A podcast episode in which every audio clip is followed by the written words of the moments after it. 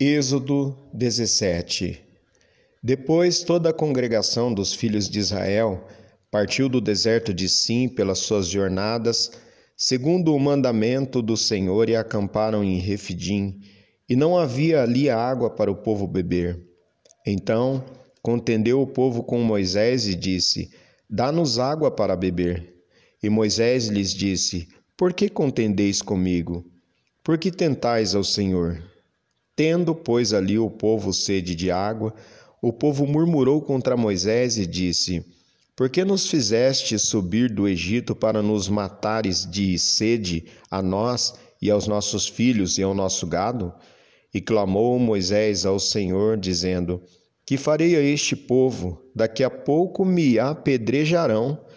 Então disse o Senhor a Moisés: Passa diante do povo e Toma contigo alguns dos anciãos de Israel, e toma na tua mão a tua vara, com que feriste o rio, e vai.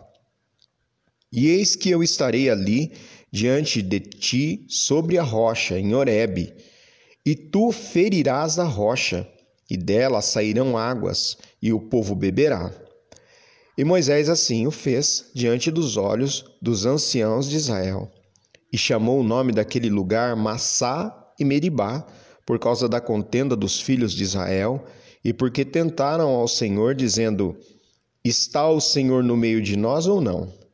Então veio Amaleque e pelejou contra Israel em Refidim, pelo que disse Moisés a Josué: Escolhe-nos homens e sai a peleja contra Amaleque. Amanhã eu estarei no cume do outeiro, e a vara de Deus estará na minha mão. E fez Josué como Moisés lhe dissera, pelejando contra Amaleque, mas Moisés, Arão e Ur subiram ao cume do outeiro. E acontecia que quando Moisés levantava sua mão, Israel prevalecia, mas quando ele abaixava sua mão, Amaleque prevalecia.